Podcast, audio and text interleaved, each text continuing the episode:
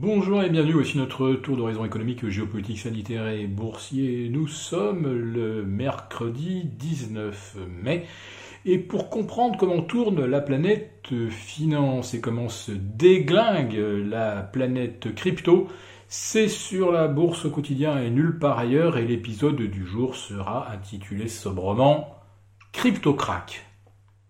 Oui, parce que euh, nous venons bien euh, d'assister à ce qui constitue certainement le pire crypto-crack de l'histoire des cryptos. Alors, peut-être pas en termes d'écart absolu, puisqu'on était tout à l'heure aux alentours de 15 heures à moins 30% en moyenne par rapport à la veille. Peut-être avons-nous déjà atteint 34 ou 35% dans un passé lointain. Mais en termes euh, de capitalisation et de valeur détruite, alors là on pulvérise absolument euh, tout ce qu'on n'a jamais connu, euh, puisque en l'espace de 4 heures, aujourd'hui entre 11 heures et 15 heures précises, plus de 500 milliards de dollars de capitalisation, et donc de valorisation des wallets des crypto-fans, sont partis en fumée.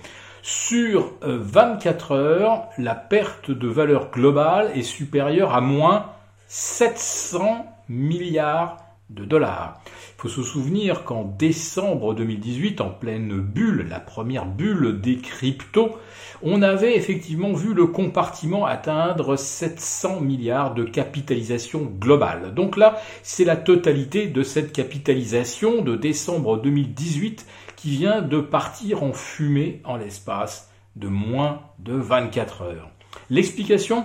Eh bien, ce sont les autorités euh, chinoises qui non seulement interdisaient le minage, ce qui n'empêchait pas ce minage de se faire à grande échelle, mais cette fois-ci donc, ce sont les banques chinoises qui ont interdiction de favoriser euh, toute transaction en crypto-devise et également euh, qui ont interdiction d'accepter des paiements en crypto.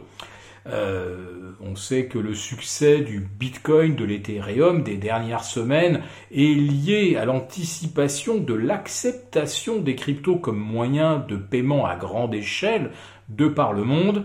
Mais là, cette fois-ci, on va dire que les hostilités ont commencé. Et je me demande si M. Musk n'avait pas lui-même déjà quelques petites euh, euh, sur ce que les autorités euh, chinoises étaient en train de préparer. N'oublions pas qu'Elon Musk a une gigafactory euh, en Chine et que le paiement des Tesla en Bitcoin, ça valait également pour les, acteurs, pour les acheteurs chinois. Donc il y a une semaine, M. Musk annonce qu'on ne peut plus payer les Tesla en Bitcoin et voilà, euh, sept jours plus tard, ce sont les autorités chinoises qui annoncent qu'on ne peut plus rien acheter avec des cryptos et que c'est interdit donc à tout le système bancaire euh, de mettre le doigt dans euh, le secteur des cryptos. Donc là, on a clairement un signal très fort et avec, on va dire, des panic selling sur toutes les cryptos. Le fameux Dogecoin affichait vers 15h02 moins 50%.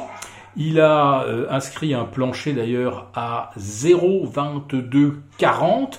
Euh, rappelons-nous qu'il valait 0,72,5 euh, il y a une semaine. Sa capitalisation dépassait alors les 110 milliards de dollars, elle vient de tomber à 38. L'Ethereum vient d'inscrire un plancher à 2000 euh, dollars tout rond. Rappelons-nous que son récent record il y a une semaine était de 4350. Ça fait donc près de 55% de baisse. Et pour le Bitcoin, il a coté 30 000, allez pour être très précis, 30 020 dollars. Il y a une semaine, il était aux alentours de 64 000. Voilà, donc plus de 50% euh, de baisse pour le Bitcoin, pour l'Ethereum, mais le record c'est pour le Litecoin qui a affiché aujourd'hui à un moment jusqu'à moins 54%. Le Binance Coin était à moins 38 ou moins 39%. Donc oui, c'est le pire crypto-crack de l'histoire. Et il faut savoir que beaucoup d'opérateurs étaient en levier, et pas des leviers 10 ou des leviers 12, mais des leviers 50 ou plus.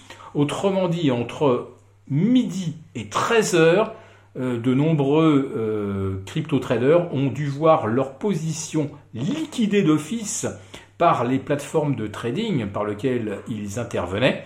Euh, ils n'ont plus rien. Bien sûr, toutes leurs économies se sont volatilisées. Et on a assisté donc à des déclenchements de stop en cascade, un véritable effet domino c'est exactement ce que je redoutais depuis des semaines et des mois, euh, en expliquant qu'un jour, euh, certaines cryptos reviendront à leur valeur fondamentale, c'est-à-dire zéro, et le Dogecoin passé de 0,72,5 à 0,2250. Euh, je crois que pour ceux qui ont beaucoup ri à cette crypto farce, eux aujourd'hui doivent être un petit peu moins joyeux. Euh, le crypto crack, évidemment, contamine tous les compartiments spéculatifs, ce qui signifie qu'on risque d'assister également à une sévère correction du euh, Nasdaq et de proche en proche de tous les indices. Alors pour le CAC 40, pour l'instant, pas de panique, on est aux alentours de 6220. Euh, la limite de rupture à la baisse est à 6150. On a encore environ 1% de marge de sécurité. Sur le S&P 500, on est encore, oui, il y a encore environ 2% euh, de marge de sécurité avant euh, d'assister donc à la validation d'un gros signal baissier. Mais ce qui vient de se passer sur les cryptos, à mon sens, bien sûr, les autorités chinoises ont leur part de responsabilité, mais l'essentiel provient de l'ampleur des leviers que tout le monde a pris récemment sur ces actifs ou on ne pouvait que gagner.